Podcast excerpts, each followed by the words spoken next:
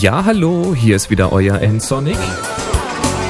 Heute zum Thema digitale Fotografie. Ich bin interviewt worden von Fabian. Der hat die Webseite perspex-music.de. Sein Podcast hieß mal genauso, den hat er jetzt aber umbenannt nach Musikbiz. Die Links stelle ich in die Shownotes auf nsonic.de. In seinem Podcast, da geht es um das Musikgeschäft im Allgemeinen. Er erklärt da zum Beispiel, welche Aufgaben ein Manager oder ein Produzent hat, was ein Label ist und so weiter und so fort. Alle möglichen Themen. Und diesmal ging es um Fotografie, nämlich was man bei Bandfotos, bei Künstlerfotos so beachten sollte und wie man da vielleicht selber einsteigen kann. Naja, er hat mir da ein paar Fragen gestellt und ein bisschen was erzählt und ich denke, ich spiele einfach mal das Ganze ab. Ihr hört das auch auf Musikbiss in dem Podcast und jetzt eben hier auch bei Nsonic. Viel Spaß dabei. Hallo zu einer weiteren Ausgabe von Musikbiss, dem Podcast zum Musikbusiness. Heute mit Band- und Künstlerfotos. Heute zu Gast ist Nsonic alias Boris Nienke. Endlich geht's weiter mit dem Perspex Podcast. Das Warten hat nun ein Ende. Ihr habt es vielleicht im Intro gehört. Der Podcast heißt ab sofort Musikbiz und es gibt auch eine neue Intro-Musik. Um für die lange Wartezeit etwas zu entschädigen, gibt es heute eine XXL-Folge, die ich nicht alleine mache, sondern zusammen mit einem erfolgreichen Podcaster, nämlich Nsonic alias Boris Nienke. Hallo Boris. Ja, hallo Fabian, grüß dich. Wie geht's dir? Mir geht's gut und dir? Ja, ich kann nicht klagen. Wunderbar. Ja, wer bist du denn? Ja, wie du schon gesagt hast, ich bin ja der Boris Nienke und ich bin im Internet unter meinem Nickname, sagt man ja neudeutsch, meinem Pseudonym Nsonic unterwegs. Das habe ich mir mal vor vielen Jahren ausgedacht. Ich habe ja einen eigenen Podcast seit, ich glaube, Ende 2005 läuft der schon. Habe damals äh, viel mit Pocket PC gemacht und auch Musik vorgestellt übrigens, weil ich auch ein ziemlicher Musikfan bin und auch Fan bin von GEMA-freier Musik und sowas. Das finde ich ziemlich cool. Mhm. Aber das war dann doch sehr aufwendig und da gab es dann bessere Podcasts, die das gemacht haben. Und dann schlussendlich bin ich zum Mac übergewechselt, da ist der Pocket PC rausgeflogen.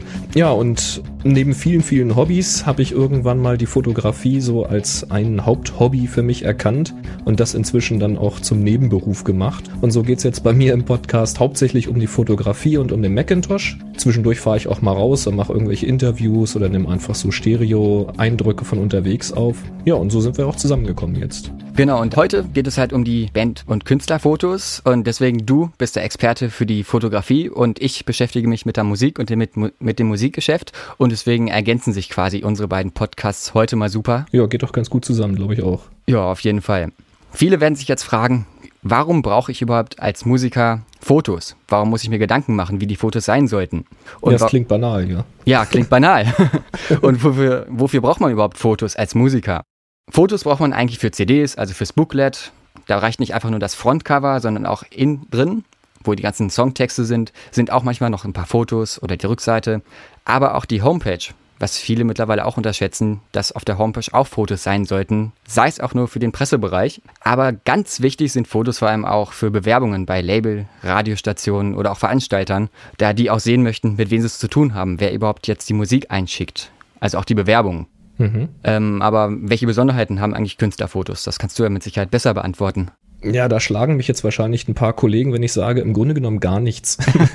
ähm, also ich würde jetzt mal sagen, ob, ob Künstler oder nicht, im Grunde genommen musst du da rangehen wie bei jedem anderen Porträt oder Gruppenfoto auch. Also es gibt ja Einzelinterpreten oder es gibt Bands. Ich selbst bin jetzt kein ausgewiesener Bandfotograf oder sowas. Ich habe das mal vor, äh, sowas mal zu machen intensiver. Aber so Porträts und Gruppenfotos, da habe ich schon einige von gemacht. Und das ist im Grunde genommen ja nichts anderes. Du hast bloß bei Bands immer noch diesen Zusatz, dass die ja irgendeinen bestimmten Musikstil verfolgen. Und jetzt musst du natürlich irgendwie versuchen, ein, ein Motiv aufzubauen oder ein Foto aufzubauen, was diesem Musikstil auch gerecht wird. Also ich meine, kannst natürlich jetzt eine Heavy Metal Band machen und kannst die irgendwo ja, auf eine schöne grüne Wiese stellen und an ein Blümchen schnuppern lassen, aber das passt vielleicht nicht unbedingt. Oder umgekehrt kannst du irgendwie die Fischerchöre nicht, äh, weiß ich nicht, ins Schlachthaus stellen mit Lederklamotten. Also das muss schon irgendwie ein bisschen zueinander passen, muss diesen Stil bedienen. Es gibt ja auch häufig Klischees, die auch gerne bedient werden wollen. Gibt natürlich auch immer wieder Klischees, aus denen man ausbrechen will. Also du kannst natürlich auch verrückte Ideen machen, wenn es zur Band passt. Ähm, grundsätzlich solltest du aufpassen, wenn du ein Gruppenfoto machst, dass das auch wirklich als Gruppenfoto erkennbar ist. Das heißt, dass du die Leute wirklich dicht zusammenstellst, dass die ja so ein bisschen auf Kuschelkurs gehen. Das ist bei Bands in der Regel nicht so schwierig. Wenn du jetzt eher in Firmen gehst oder sowas und versuchst, da ein gutes Gruppenbild zu machen, da wird es schon schwieriger, weil die immer so ja. auf Abstand bleiben. Aber Bands kuscheln ja eigentlich immer ganz gerne zusammen. Und natürlich darauf aufpassen, wenn du äh, Gruppen hast, dann gibt es in der Regel irgendeinen Bandleader, den, den Frontmann, so die Frontsau, häufig den Sänger. Ähm, den sollte man natürlich auch ein bisschen nach vorne rücken, nach vorne stellen. Ja, und dann das Übliche halt, also Einzelfotos und Gruppenfotos, weil, wie du schon gesagt hast, auf der Webseite, da wollen sich natürlich auch die Einzelinterpreten vorstellen, das brauchst du ja auch. Das heißt also, dass die komplette Band als ein Foto, als komplette Band aufgenommen wird und nicht hinterher als Collage zusammengefügt. Ja, du kannst beides machen. Ne? Also zum, zum einen würde ich die, die Leute einzeln fotografieren, eben für die Einzelvorstellung, und ich würde dann halt zusehen, dass ein Gruppenbild auch als Gruppenbild entsteht. Es kann, das ist gut, was du gerade sagst, es kann natürlich sein, dass du einen bestimmten Stil erreichen willst. Denk mal an diese ganzen Filmplakate. Ja. Fluch genau. der Karibik oder wie sie alle heißen, Akte X da sind ganz häufig mehrere Personen drauf zu sehen als Gruppe. Und da sieht man häufig so, ja, das ist zwar ein Gruppenbild und das passt auch ganz gut, aber wenn du überlegst, wie sie das tatsächlich beleuchtet haben wollen, dann kommst du zu dem Schluss, dass es gar nicht geht. Und der Trick ist, dass die Leute alle einzeln fotografiert werden und richtig cool ausgeleuchtet werden. Und dann hinterher am Computer entsteht daraus so eine Collage quasi, das Stückwerk, das Gruppenbild kommt dann aus diesen einzelnen Stücken. Und da kannst du natürlich sehr, sehr coole Sachen mitmachen. Sehr aufwendig, aber sehr cool. Wenn man damit umgehen kann. Ja, ja sonst sieht's nicht aus. Richtig, man sieht es ja häufiger, dass irgendwelche Bands, um Geld zu sparen, einfach versuchen, die Fotos selbst zu machen. Und welche Auswirkungen schlechte Fotos haben können, das bedenken viele eigentlich gar nicht. Nämlich? Das Problem ist nämlich dabei, man möchte ja als Band auch vorankommen. Man möchte ja nicht einfach nur irgendwie auf dem Dorf bei irgendwelchen Volksfesten spielen, sondern auch wirklich auf größeren Bühnen, vielleicht sogar einen Plattenvertrag. Und da ist eben das Problem, dass schlechte Fotos nicht gut bei den ganzen A&R-Managern, Redakteuren, bei den Radiostationen oder auch bei den Veranstaltern ankommen. Weil bei denen zählt nämlich dieses Gesamtkonzept, also die Einsendung, erstmal die CD, wie ist die CD aufgemacht. Die Musik ist da erstmal noch äh, zweitrangig. Mhm. Wichtig ist da jedenfalls ein vernünftiges Foto, damit die wissen, wer ist das überhaupt. Deswegen sollte man natürlich auch eher schon mal zum Fotografen gehen, anstatt Mami, mach mal das Foto. Wir brauchen das für die Einsendung.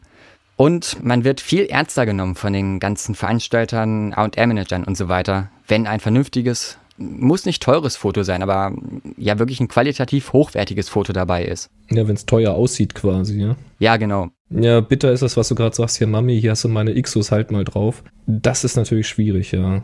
Ja, deswegen sollte man wirklich als Band nicht an diesem Ende sparen, wenn man sich bewerben will. Also ein Foto, ein vernünftiges Foto reicht wirklich schon aus, um den A&R-Manager zu überzeugen, dass er sagt, wow, die Band ist gut, die CD höre ich mir jetzt mal an. Mhm. Und dann kommt erst die Musik, wie die Musik wirklich ist. Ja, aber da ist wieder die Frage, worauf kommt es überhaupt beim guten Foto an? ja, das ist, das ist auch wieder so eine Frage im Prinzip, ja. Also grundsätzlich kannst du sagen, ein gutes Foto gibt es ja eigentlich nicht weil der eine findet dies gut, der andere findet jenes gut.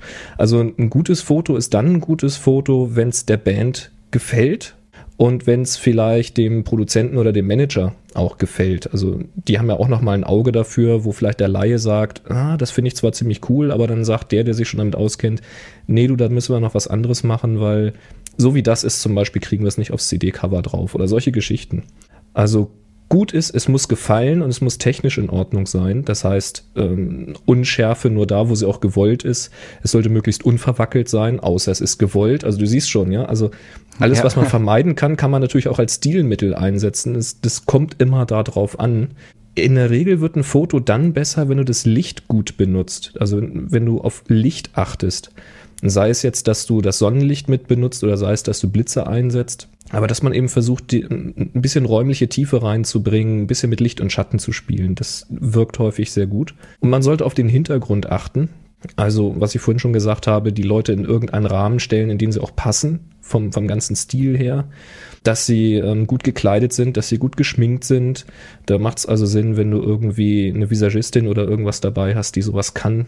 Dass die Posen stimmen, dass die also nicht da stehen, was weiß ich, eine Heavy Metal Band nicht da steht wie der, wie der Wiener Sängerknaben äh, oder sowas. Ähm, ja, und dann kann man eigentlich nicht mehr viel falsch machen. Also wenn die Jungs Bock haben und der Fotograf auch locker drauf ist und das Licht passt, dann lass die ein bisschen rumspielen.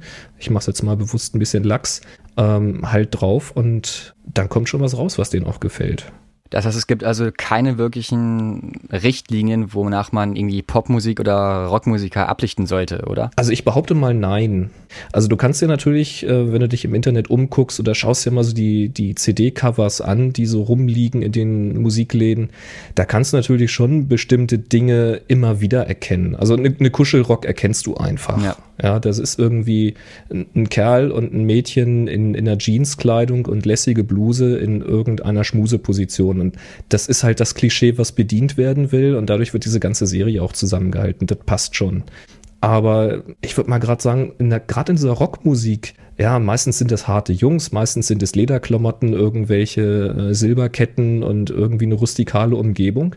Aber man kann ja was völlig Ausgeflipptes machen. Also was weiß ich, die reißen sich gerade die Klamotten runter oder stehen nur in Unterwäsche da, jetzt mal übertrieben gesagt. Wenn es zu den Typen passt, also die sollen sich natürlich nicht verstellen, sondern die müssen das natürlich auch hinterher in der Realität bedienen können in irgendeiner Form. Das stimmt allerdings. Also es muss vor allem auch zur eigenen Musik passen, deswegen. Absolut, ja. Nee, das, es, es muss schon stimmen. Deswegen ist, wie du schon sagst, es kann vielleicht gar keine wirkliche Richtung geben, wie ein Foto aussehen muss, weil es muss wirklich zur Musik und zur Band passen. Ja. Weil jetzt so eine jüngere Band, so eine Schulband vielleicht, zu der, würd, der würde man vielleicht nicht unbedingt ein Foto abnehmen, das nach Heavy Metal aussieht, aller 70er Jahre oder so. Richtig. Oder die dann, was weiß ich, äh, vor sich da die, die, die, die Drogen spritzen oder was aufgebaut haben als Hintergrund oder weiß der ja. Teufel, ja. Also ähm, ja, es muss schon irgendwie zusammen zusammengehen. Auf der anderen Seite brauchst du eine Schüler-Rockband auch nicht unbedingt in der Schulkleidung abfotografieren. Wobei bei ACDC hat das ja auch gut funktioniert, ne? Hm, ja, das stimmt. Mit, dem Eng mit Angus. Aber der Fotograf ist ja nicht nur vor der, ja Gott, nicht vor der Kamera, sondern hinter, hinter der Kamera tätig. Meistens, ja. Ja, me meistens. Und seine Arbeit ist ja nicht nach dem Shooting getan. Dass man sagt, okay, Fotos sind im Kasten, könnte haben. Was passiert eigentlich danach? Welche Arbeit hat der Fotograf danach noch? Ja, das ist schön, dass du diese Frage stellst, weil normalerweise ist es nämlich so, dass die Leute sagen, ach guck mal hier. Also simpelster Fall wäre ja, du kommst hin, jetzt mal nicht bei einem Bandfoto, sondern generell bei einem Foto. Du kommst irgendwo hin, stellst die Leute zusammen zu einer Gruppe, Firma zum Beispiel, ja, stellt euch mal alle hin, machst Klick. Das Ganze hat dann vielleicht eine halbe Stunde gedauert. Das längste davon, die Leute zusammen zu trommeln. Und dann denken die, ja toll, denn jetzt für die halbe Stunde und für eine Hundertstel Sekunde Klick machen will der tierisch viel Kohle haben. Aber der Witz ist, für den Fotografen fängt die eigentliche Arbeit jetzt ja erst an. Oder zumindest die zweite Hälfte der Arbeit.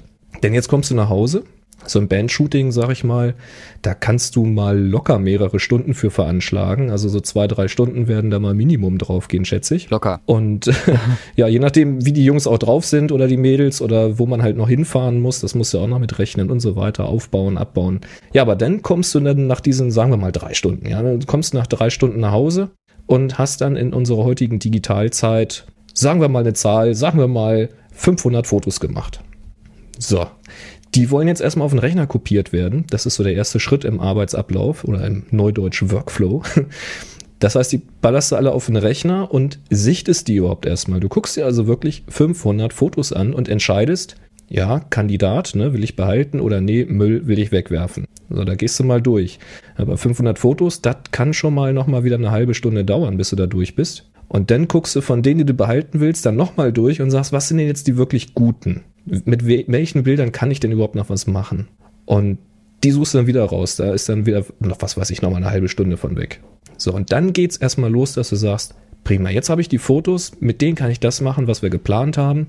Und willst du einen bestimmten Stil erreichen, einen bestimmten Bildstil, eine Bildsprache. Das heißt, du fängst jetzt an, wenigstens mal grob diese Bilder zu bearbeiten. Das kann zum Beispiel sein, dass du Farbe ganz gezielt entsättigst, dass du Kontraste erhöhst und so weiter. Alles das, was man früher in der Dunkelkammer gemacht hat, da musstest du den Film entwickeln, die Abzüge machen, abwedeln, nachbelichten und so weiter. Das machst du jetzt halt am Computer.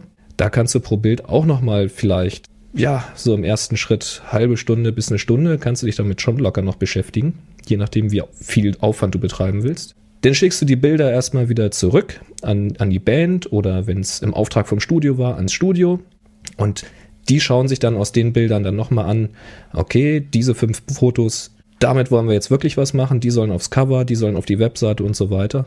Und dann fängst du nochmal an, gegebenenfalls, und bearbeitest die dann nochmal ganz gezielt im Detail nach. Wenn du also wirklich viel Feinarbeiten machen musst.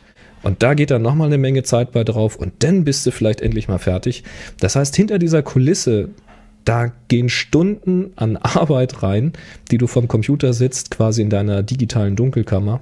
Kann einen tierischen Spaß machen, so ein Bild wirklich intensiv zu bearbeiten und das Beste daraus zu holen. Aber es ist eben schade, dass die Leute, die das hinterher bezahlen müssen, davon gar nichts sehen. Weil die denken immer, oh, ist doch nur ein Foto hier. Ja, das ist ein Problem, das wirklich viele haben, dass sie gar nicht wissen, wie viel Arbeit in einem einzigen Foto steckt. Ja. Ich meine, das hatte ich ja auch bei mir gesehen, bei meinem Shooting, das ich mal hatte. Es war erstmal ein Riesenaufwand, überhaupt alles vernünftig zu belichten, dass wirklich alles perfekt ist. Dann das Fotoshooting noch, ich glaube, zwei Stunden hat's gedauert. Und dann die Nachbearbeitung, wenn man so den Unterschied gesehen hat zwischen Rohmaterial und Endprodukt, was da doch noch für ein Unterschied ist. Absolut. Und das, das sehen ja viele gar nicht. Richtig. Und viele sagen, oh, das ist hier moderne digitale Technik und so und der soll nicht so viel rumspielen, der soll mal lieber gleich ein richtiges Foto machen.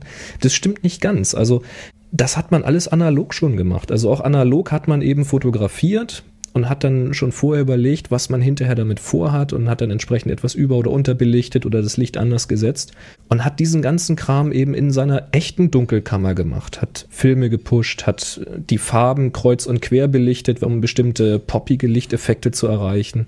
Und du konntest in der Dunkelkammer quasi fast alles das, was du heute am, mit, mit Photoshop am Rechner machen kannst, konntest du früher und auch heute noch in der Dunkelkammer machen. Nachschärfen zum Beispiel. Alter Dunkelkammer-Trick. Unscharfmaske kommt aus der Dunkelkammer. Perspektiven entzerren kommt aus der Dunkelkammer. Collagen kommt aus der Dunkelkammer. Also das sind alles uralte Tricks, die man heute eben in einer, ja, in einer höheren Perfektion, sag ich mal, oder noch einfacher und wiederholbarer vor allen Dingen anwenden kann. Aber viele sagen immer, ah, das ist alles digital und so ein Scheiß.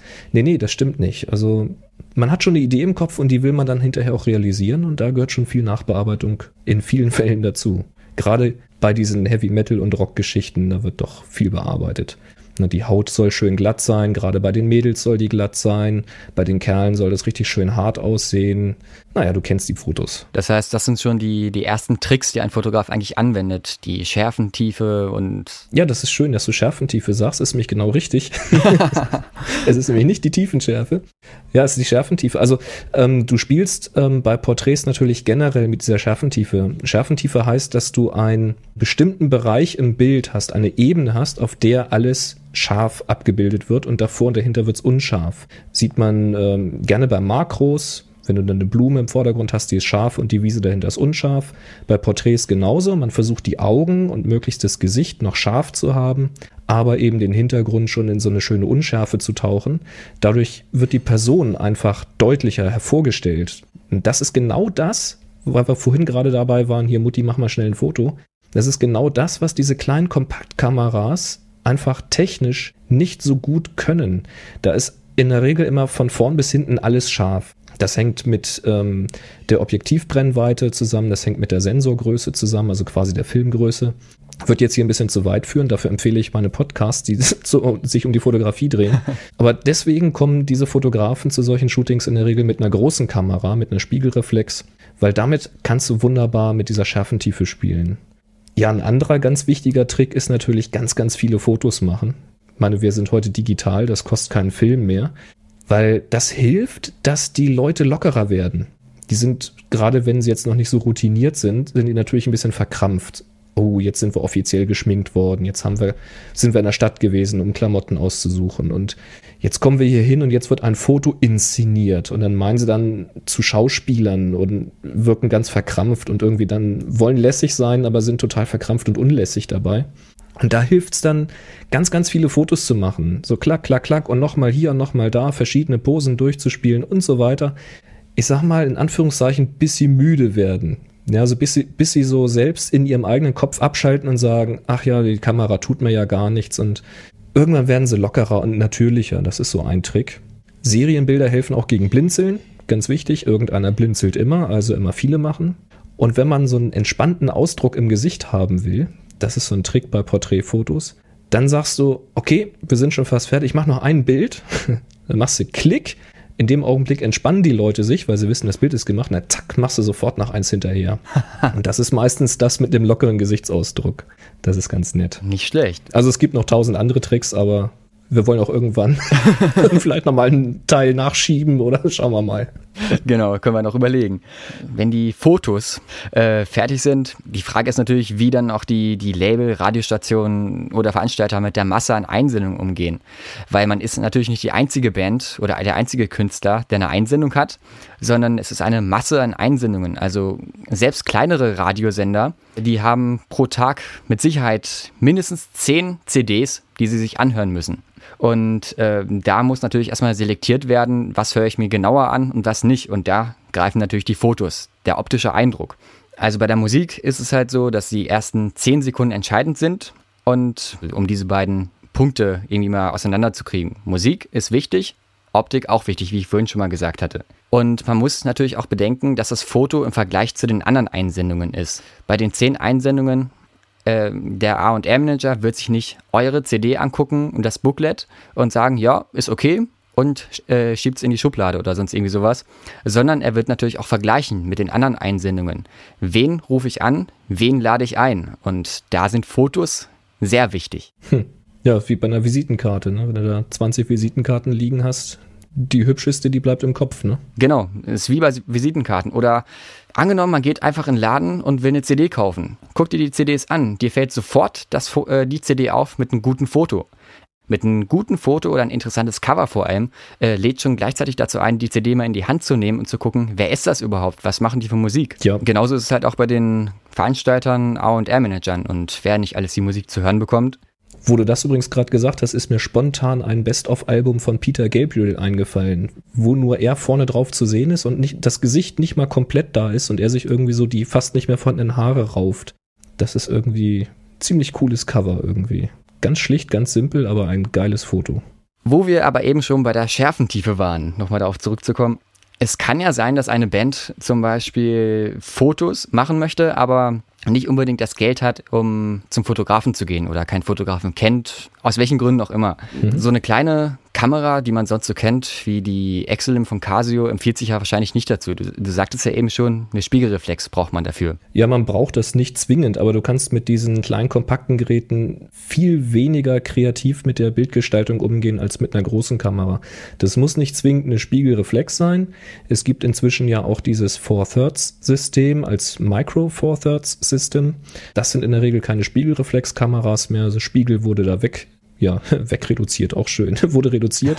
Das sind sehr kompakte Kameras mit aber noch einem relativ großen Sensor und darum geht's.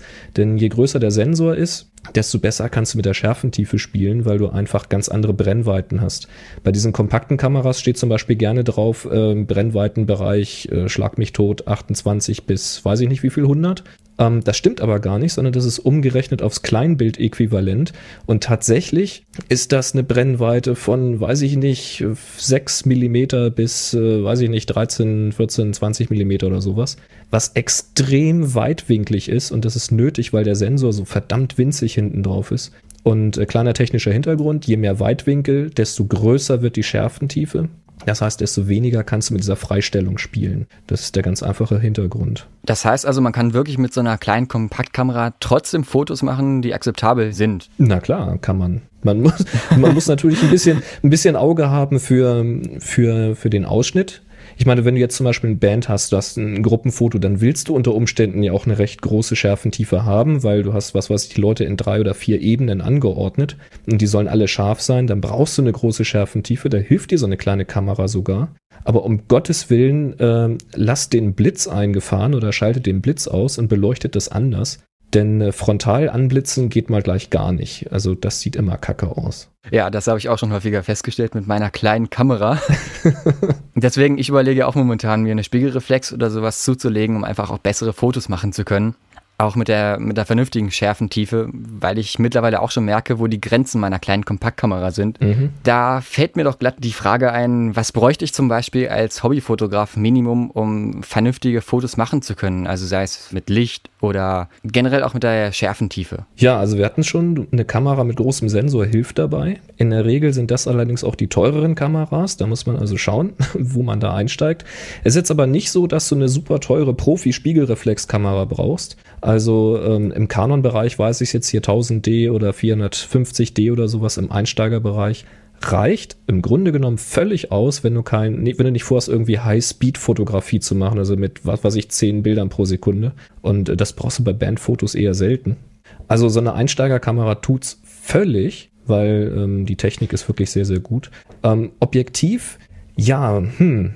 Bei Objektiv hilft Lichtstärke, das heißt, irgendein Objektiv, wo die Blende sehr weit aufgeht. Diese Blende ist angegeben mit einem F-Wert, das steht meistens F geteilt durch und dann ein Wert. Das ist bei den mitgelieferten Objektiven in der Regel so 3.5 bis 5.6 steht dann da drauf bei diesen Zoom-Objektiven. Besser wäre es eins zu haben, was mindestens bis auf f2.8 geht. Kommt mehr Licht rein, geringere Schärfentiefe dann, du kannst besser freistellen. Und richtig schick, da gibt's bei Canon und auch bei Nikon ganz günstige Objektive 50 Millimeter. Die haben Blende 1.8, also da hast du extrem viel Spielraum mit. Das Objektiv selbst nicht besonders prickelnd, es ist nicht besonders schnell, es ist nicht besonders leise, aber es bildet ziemlich gut ab, wenn du nicht gerade eine Gurke erwischt hast, aber es kostet unter 100 Euro gebraucht, ist also kein Problem. damit kann man schon viel machen. Für Porträts würde ich allerdings generell eher etwas um die 80 mm aufwärts empfehlen.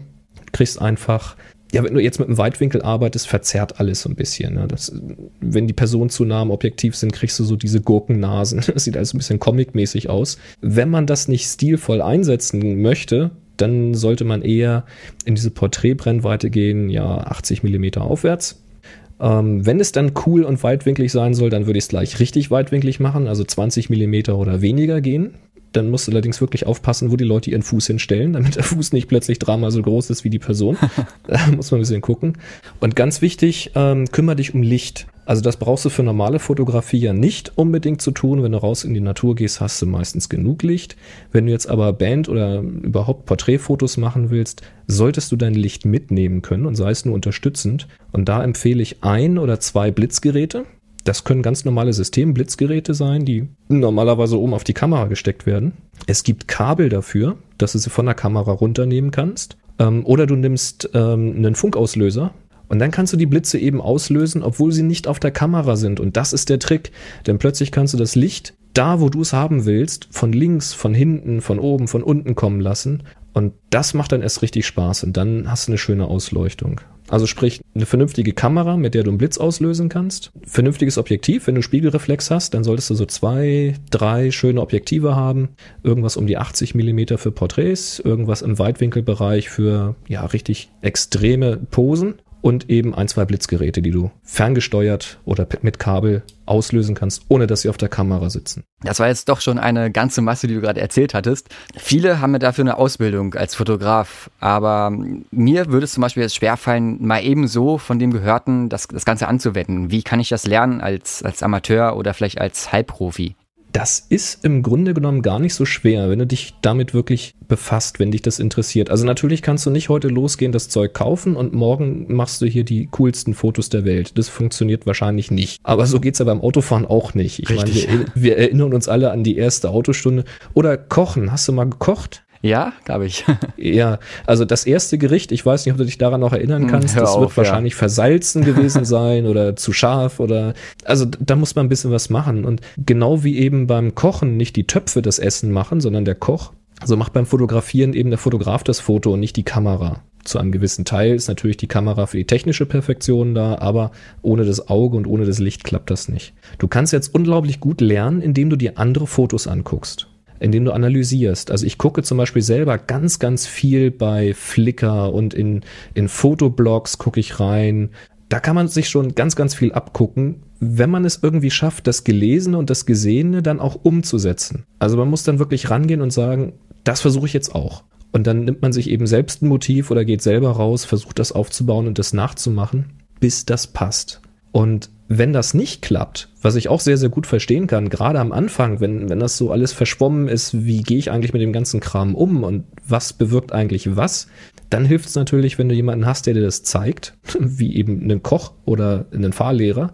Und äh, da kann ich jetzt ja Schleichwerbung machen. Ich habe ja noch einen zweiten Podcast. Da geht es dann nur um die Fotografie. Den mache ich zusammen mit Chris Marquardt. Und den findet man unter happyshooting.de. Bei Happy Shooting bieten wir nämlich genau sowas an. Wir machen wieder Workshops in diesem Jahr und zwei davon finden wieder in Nordheim statt, die prädestiniert sind für solche Geschichten. Wir sind einmal am 12. Juni, äh, dann drei Tage, also 12., 13., 14. Da geht's eben gerade darum, wie du zum Beispiel ein Heimstudio einrichten kannst, wie du mit einfachen Mitteln dir quasi dein eigenes kleines Studio aufbauen kannst, was man sich selber bauen kann und wie man das alles benutzt. Und im Oktober, ab dem 2., also 2., 3., 4., sind wir auch nochmal in Nordheim und da haben wir auch dieses Thema Licht und das Thema Strobist. Wir werden also mal mobile Blitze vergleichen mit Studioblitzen. Wir werden vorhandenes Licht benutzen. Also alles rund ums Licht und das Licht setzen und führen mhm. werden wir da durchgehen. Das könnte für viele interessant sein, die eben auch zum Beispiel Bandfotos machen wollen oder eben auf einer Feier ähm, mal Gruppenfotos machen wollen. Für all die könnte das sehr, sehr spannend sein. Und wer, wer von den Hörern sich jetzt informieren möchte, kann es natürlich im Internet auch tun, bei euch auf der Homepage auf www.happyshooting.de. Ja, happyshooting.de oder eben gleich happyshooting.de slash workshop. Da kommt man direkt auf die Seite, aber der Link ist auch auf happyshooting.de ganz oben. Wunderbar. Von meiner Seite wäre es das soweit gewesen zu, zu dem Thema. Möchtest du noch irgendwas sagen, ergänzend? Ja, zum Abschluss vielleicht noch. Jeder soll immer das machen, was er gut kann. Und wenn ihr eine coole Band seid, die richtig geile Mucke macht, dann macht auch genau das und konzentriert euch auch darauf. Und für die Fotos lasst ihr euch am besten dann helfen von jemandem, der eben weiß, wie er coole Fotos von euch machen kann dann könnt ihr euch auf die Musik konzentrieren, der andere kann sich auf die Fotos konzentrieren und ja, ich denke, das geht ganz gut zusammen. Und was vor allem auch ganz wichtig ist bei den Bewerbungen, wenn ihr ein gutes Foto habt, dann nehmt das eine Foto, was gut ist. Ähm, lasst die nicht so guten weg. Hauptsache, ihr habt ein gutes Foto und versaut es nicht mit irgendwelchen schlechten Amateurfotos, die, die einfach nicht gut aussehen. Wenn ein Foto dabei ist, super. Absolut gilt auch für Fotografen und eure Webseiten. Oder auch für eure, für, für, für euch alle Hobbyfotografen, wenn ihr im Urlaub seid und habt 300 Bilder von, weiß ich nicht, dem Garten gemacht, äh, stellt die nicht alle 300 auf Flickr, sondern stellt die zwei guten auf Flickr. Ja, vielen Dank, dass du dir die Zeit genommen hast. Du, kein Problem. Und ihr da draußen, gebt einfach mal ein Feedback. Wie hat euch der Podcast gefallen? Entweder bei mir auf der Website www.perspex-music.de, dort unter Podcast, schreibt eine Rezension in iTunes oder schreibt mir eine E-Mail an podcast at perspex-music.de oder schreibt auch Boris einfach mal eine E-Mail oder in die Kommentare auf seiner Website. Er wird sich sicherlich auch freuen darüber. Genau, ensonic.de oder an info.ensonic.de. Genau. Vielen Dank, Boris. Ja, Fabian. Und vielleicht hören wir uns in einer weiteren Podcast-Folge mal wieder. Ja, ich denke doch. Ich denke auch. Bis dahin. Tschüss. Ciao. Tja, Fabian, vielen Dank, das war ein Riesenspaß. Und für euch der Link zu Fabians Webseite www.perspex-music.de. Schaut mal rein und empfehlt uns weiter. Macht's gut. Bis zum nächsten Mal. Tschüss. Sie hörten eine weitere Produktion von nsonic www.nsonic.de photocastnetwork.com, your photography resource in the potosphere. photocastnetwork.com